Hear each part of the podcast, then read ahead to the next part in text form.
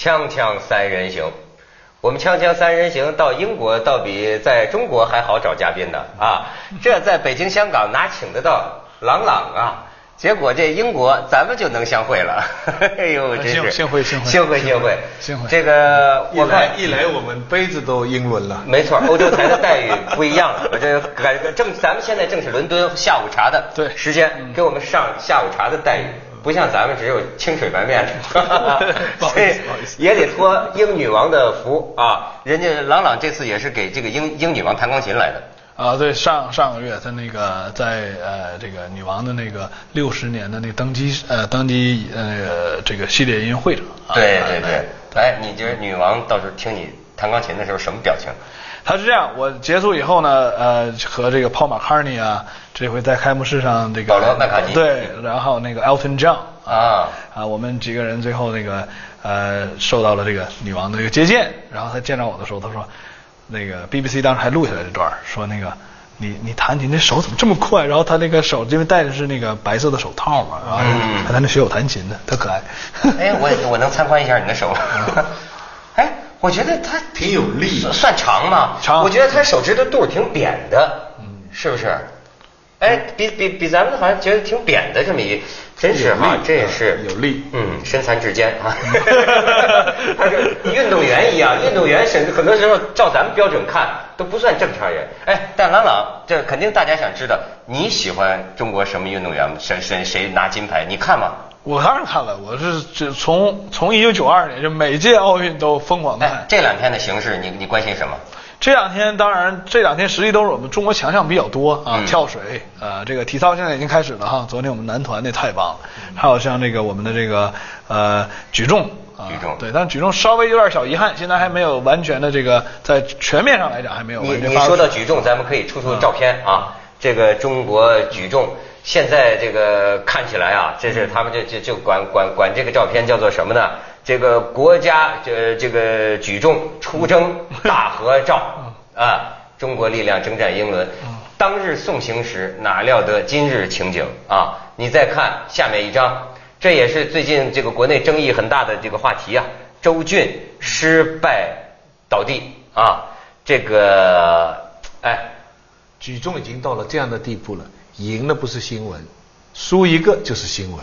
嗯，而且呢，还有一个，你知道这个今天啊，我看这个咱们国内的这个消息啊，又又爆出一个消息，现在有了这个网络呀，嗯我就发现很多过去国家队不知道的内幕，你就会爆出来。比如说吴敏霞，现在这感觉一姐了吧，连三连冠了哈。是结果啊，这中国人往往背后都有个悲情故事啊。这一说妈妈乳腺癌，就是八年瞒着他，瞒着瞒着吴敏霞，甚至还有外公外婆呀相继去世，这个就瞒着他，瞒着他呢。就后来这个很多人说了很多，说上届奥运会也是有一个运动员，就为了让他拿金牌，家里人去世的消息、重病的消息都不告诉他。可是人家吴敏霞这个就说呢，这也不愿组织，说是父母亲就决定不要跟他我。估计是家里人自己这样的决定。不过这个想起来有点七八天，要是零比赛了，这个还比较可以是七八年哦。这个金牌背后的这种悲情力量，所以啊，这个我朗朗，你看啊，我不由得又要拿出这张今天英国人的报纸，是我就说英国人采用什么照片呢？反映出了他的态度。就我就说，大家不用懂英文啊，看看今天的英国报纸登出这个照片，你就知道他们在聊，他们在聊什么。你看，大家能看得清楚吗？是吧？这就是今天英国报纸的这个，太明显了太明显了，太明显了对吧？这就是今天英国报纸的照片这。个叶诗文，嗯，哎，朗朗，这事儿题目是说美人鱼是这样美丽的，没错儿，但是我我不知道啊，一说起中国人来，你就觉得就说怎么说呢？你看父母也是这样，就说任何事情不要影响孩子拿金牌，嗯是吧？是就看得这么样的是重要。不过这个事情啊，他们对这个我们泳坛上的中国天才那么苛刻，郎朗也是中国天才啊。他们你一开始出来的时候，会有没有碰到阻力啊？或者呃，我第一我可以讲一下，我第一次来伦敦的时候，二零零一年的时候，他们第一句话问我就说：“你弹古典，你弹西方音乐干嘛呀？你应该这个，我听说你爸原来是拉二胡的，你应该这个续成这个这个职业不错嘛，说这是你们中国人应该做的事情嘛。上来就这一句这句话，说然后我然后说你这次来弹，听说还弹拉赫玛尼诺夫第三钢琴协奏曲，这是可以说是钢琴里面的这个技巧性最强的曲子啊。他说你为什么要这样？你换个曲子吧，还来得及。我我我说我说我也不会换曲子，我说你这我说你听完再说吧。然后，所以就是，当然我弹完以后，他他也他在现场也做那个，就是那个呃，就是呃解说嘛。然后他用三个哇，他说哇哇哇，他就是不可相信嘛。但是西方确实是对我们中国，就是说，我觉得北京奥运会以以后已经有很大的改变了。嗯。但是你像这次我们的一些这个这个运动员结束以后，你马上肯定还是这些这些东西，这是很很正常的一件事。他们就是说，这个就是说怎么说呢？很多就是看到我们中国的这个运动员赢的时候啊，就是好像很多一些记者嘛，就是一个是有点吃醋啊，这是肯定。然后另外呢，就是说，可能就觉得啊，他们可能都是苦练的啊。包括我们音音乐也是啊，如果是弹得好，技术好，啊是肯定是苦练的。是苦练是肯定，当然是苦练。但是就是我敢肯定，你同样换一个人，对不对？你也可以那么练。就是假如说让我吧，去像吴敏霞似的，每天这么那么练，我估计我也练不出来。是，但是 你知道什么意思？对对对对对，有有一流传甚广的一句话，说天才是一分天才九十九分努力嘛，嗯，对不对？后来有人解释说是这个不是加法，这是乘法。就是一乘九十九，要是没这个一，那个九十九是白你说的非常好，是这说的。这个啊，这个这里边有一个有个价价值观的问题。这个背后啊，我为什么说有个价值观的问题？就吴敏霞这事儿啊，就是什么妈妈病了，这几年都不能告诉这事儿，我就很有感触。因为我觉得中国其实中国人的文化里头，对这个何止何止运动员呢？你知道，就说我一个终身的这个。遗憾呢，也就是在在这个去年，我母亲我母亲就中风了。她中风，她当时是在清醒的情况下就送进了医院，在医院待了几天之后中风。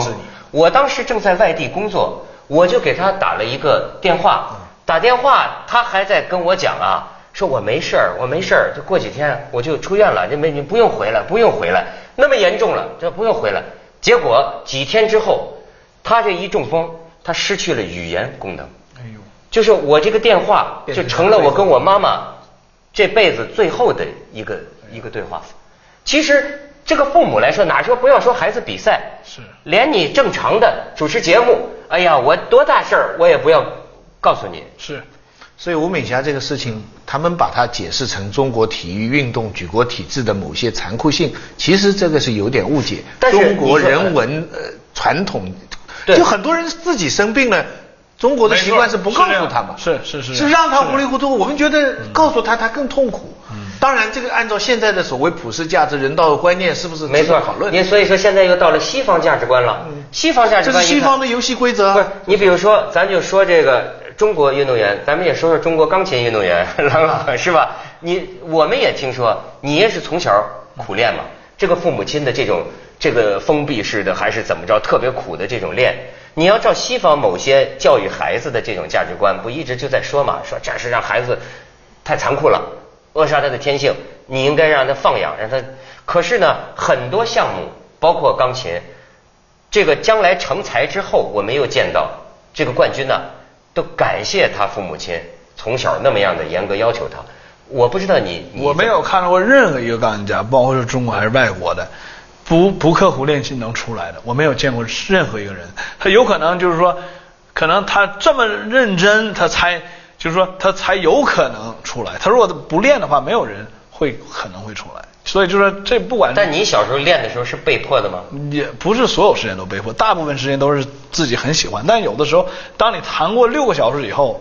这所有的人几个小时六每天都是必须六个小时以上，每天六个小时啊！所以所有的人都是到那个时候的时候，那肯定不是都自愿了，对吧？到六个小时以后，你一个小孩儿，谁能自愿？所以肯定这时候需要一些强制性的这个呃一一些呃教育啊，肯定。所以才能练成一个朗朗吧。咱先去一下广告，就是锵锵三人行广告之后见。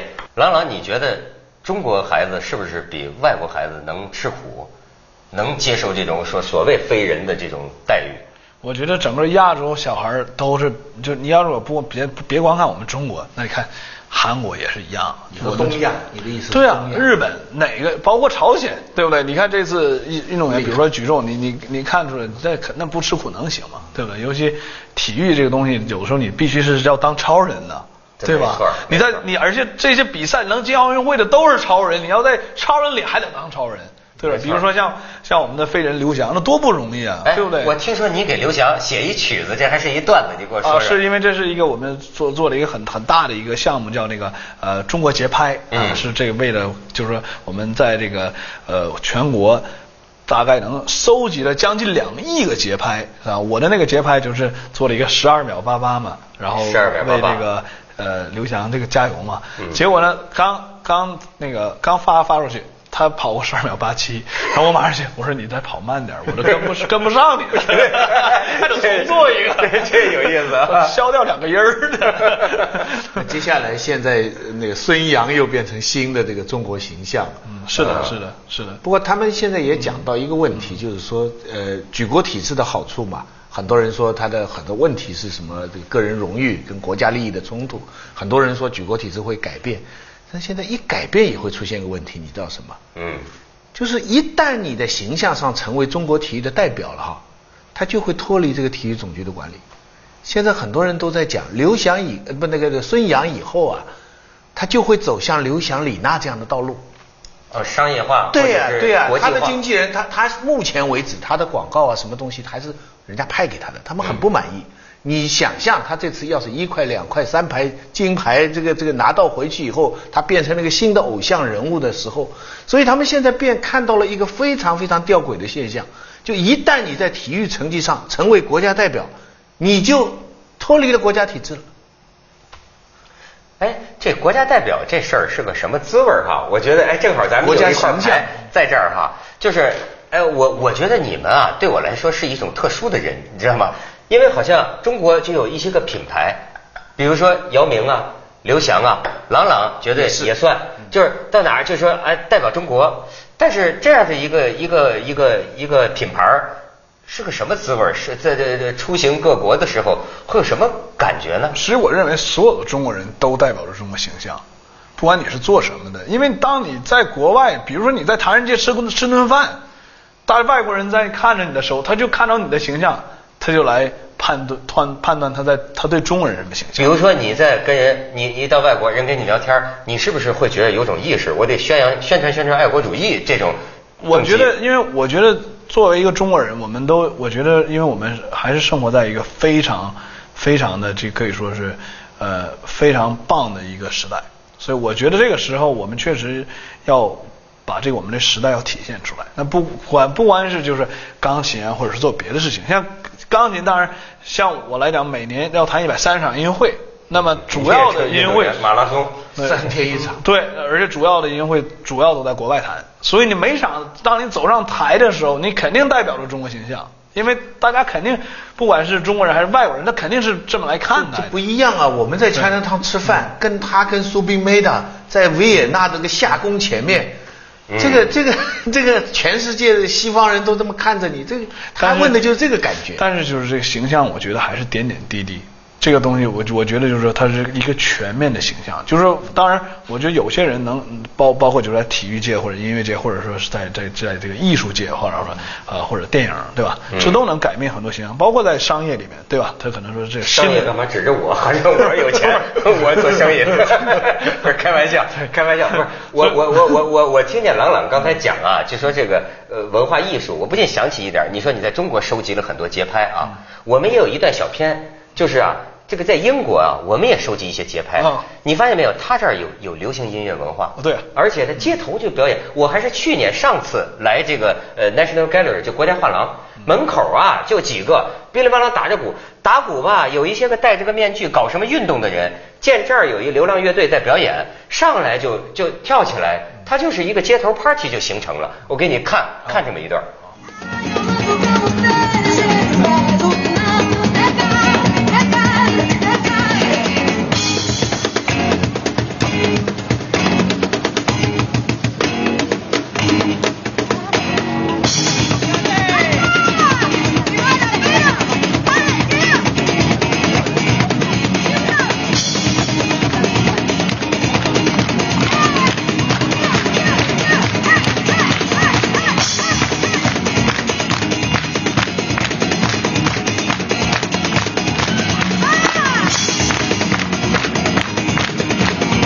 徐老师问问陈。陈维亚的北京开幕式的导演之一，嗯他批评伦敦的这个开幕式，说他的流行音乐太多是个败笔，你怎么看？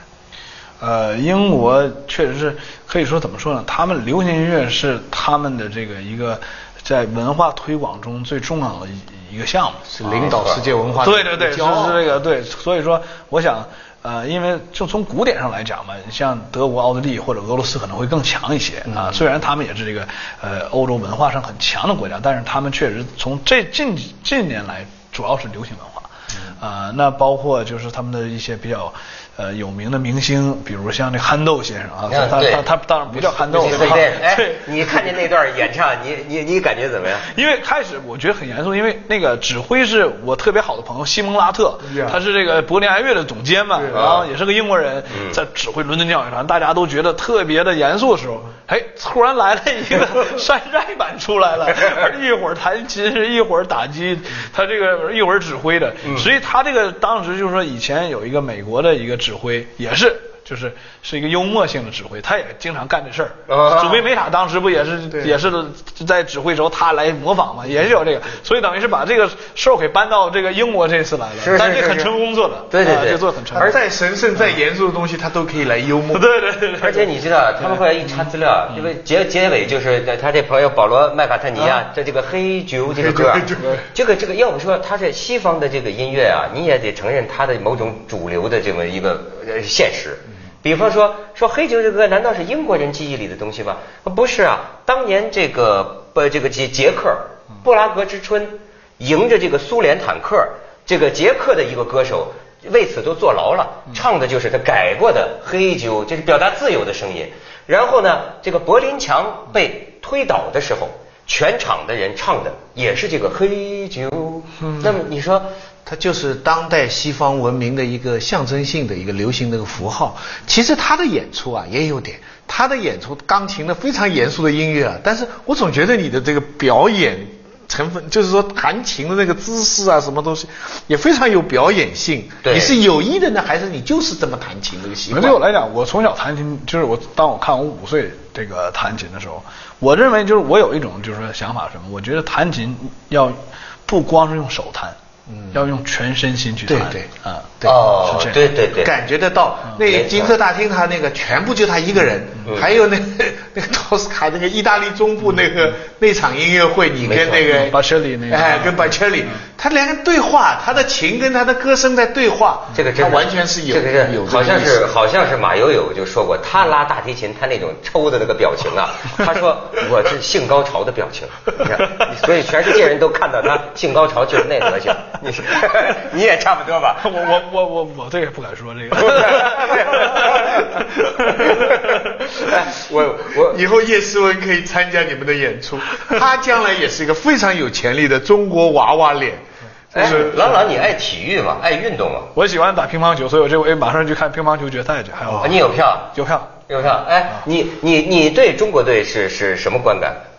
我是我是就是从小就是我觉得我们中国的体育健儿都是能激励我在音乐上面的这个就是说这样的一种探索，因为他们的这种精神，尤其这个奥运会奥林匹克精神，确实是激励了多少代的人在向他们自己的人生目标去呃奋发图强。但是你自己觉得会不会就是说，像你说的中国形象哈、到哪儿都意识到自己的中国形象。这次也有人说，说中国人会不会有点太那个太紧张了，就是太就是把这些当回事儿了，显得比如说跟英国人相比啊，有那么一份不轻松、不幽默，就好像你有这种感觉吗？我不认为，我觉得我们在奥运会的时候，我们还是不管他什么奥运精神，还是说什么这个友谊第一，什么比赛第二，不管怎么说，大家心里都知道，这也是一个实话，大家都想拿金牌，都想拿奖牌。这就英国、美国，他不可能去就是否认他是这样的一个想法。虽然他可能说形态上来讲，他们练的不一定有我们这么苦啊，或者说我们可能会、会更就是说更集中性的训练哈，嗯但是大家都是希望得得金牌。你看到英国到现在还没拿到金牌，当然我也希望他们赶紧拿金牌哈。急死但但是你说他能不急吗？他难道就说啊？我们来无所谓了，爱怎么样怎么样？他绝对，他这是一个，他是这么说的，哎心里那好像。那好像我就问你一个问题，你这苦练苦练钢琴，你参加钢琴大赛，到底是为了享受音乐，还是为了拿冠军？我因为参加这个钢琴大赛是等于是给这个就是说没有职业选手之前的人做的这些，呃，是主要是为了拿到职业的这个音乐生涯。糊里糊涂什么时候就跳过了这个阶段了？是我十三岁最后一次比赛啊，然后十三岁，他也有点早熟。他跟个叶师傅一样，一下子唰快了七秒啊，就不知道什么时候出来就已经弹了很成熟，跟大师合作，这都属于人类当中的少数人。你这没有办法，其实。奥运会这运动员啊，他说的也对，最后要讲全民素质，对吧？你就完全讲金牌运动员，这只是代表少数。他说这个道理是对的。